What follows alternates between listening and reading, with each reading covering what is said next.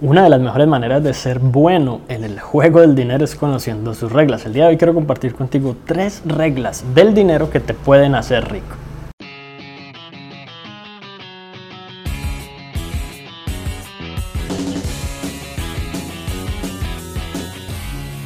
Muy bien, y la primera regla del dinero que vamos a comentar el día de hoy es que el dinero recompensa a los productores más que a los consumidores. La idea es preguntarte cómo puedes producir y brindar más valor a más personas en menos tiempo. ¿A qué me refiero con producir en vez de consumir? Producir valor significa simplemente entregarle a algunas personas o a muchas personas o a una persona cualquier producto o servicio o resultado que esa persona realmente aprecie y valore y de hecho esté dispuesta a pagar por ello e incluso, mejor aún, si considera que vale más de lo que está pagando. Por ejemplo, una fotografía puede costar entre 5 y 20 dólares o cualquiera que sea el precio, pero más allá del costo del papel impreso con colores es el valor sentimental, el recuerdo que tiene la persona al ver esa fotografía.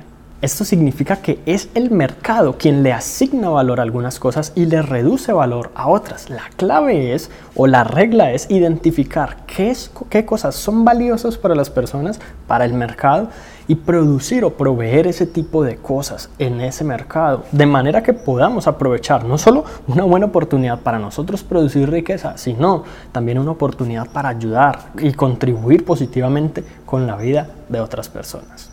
La segunda regla del dinero es que el dinero recompensa el riesgo. Pero ojo, aquí hay que tener en cuenta que no hablamos de riesgo, por ejemplo, de apostar, de irse a un casino de Las Vegas y perder todo el dinero, o de apostar por un equipo de fútbol que estás seguro que va a ganar mil, dos mil dólares y perder toda esa inversión con la ilusión de que en algún momento vas a poder aprovecharte del sistema de apuestas cuando ellos son los que se están haciendo ricos.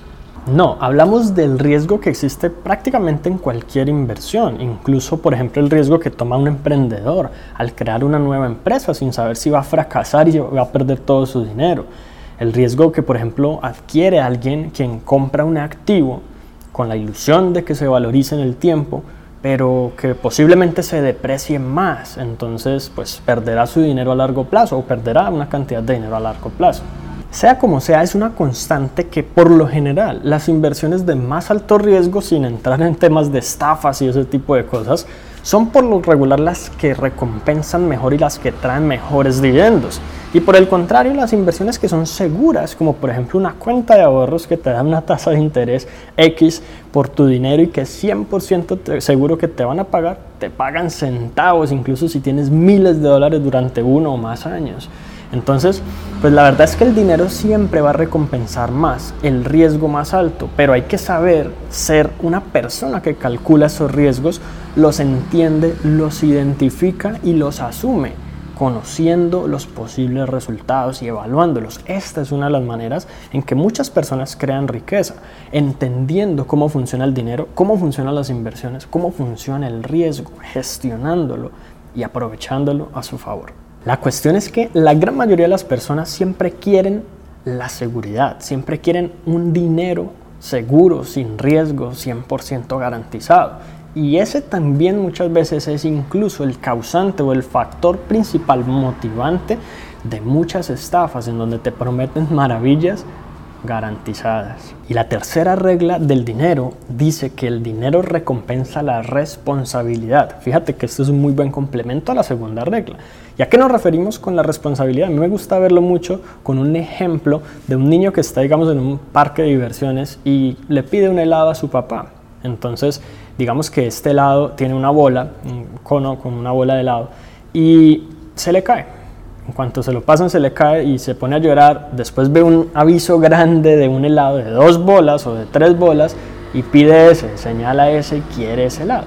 La pregunta es, ¿se lo va a dar su padre? Pues debido a que no fue capaz de manejar uno con una bola, digamos que merece o es capaz de gestionar el otro, Probablemente no. Lo mismo ocurre con el tema del dinero. Cuando de pronto una persona no tiene mucho dinero, pero aún así lo malgasta y no le alcanza para nada y lo utiliza en cosas que sencillamente no le proveen valor, no lo invierte o no lo ahorra o no lo cuida o ni siquiera sabe en qué se le está yendo mes a mes, pues va a ser muy difícil que más adelante con más dinero le vaya bien en el tema financiero. Muchas personas creen que más dinero sería la solución a sus problemas, pero la cuestión es que con más dinero tenemos más posibilidades de compra, más capacidad adquisitiva, más posibilidad de endeudamiento, más productos, más servicios a nuestra disposición.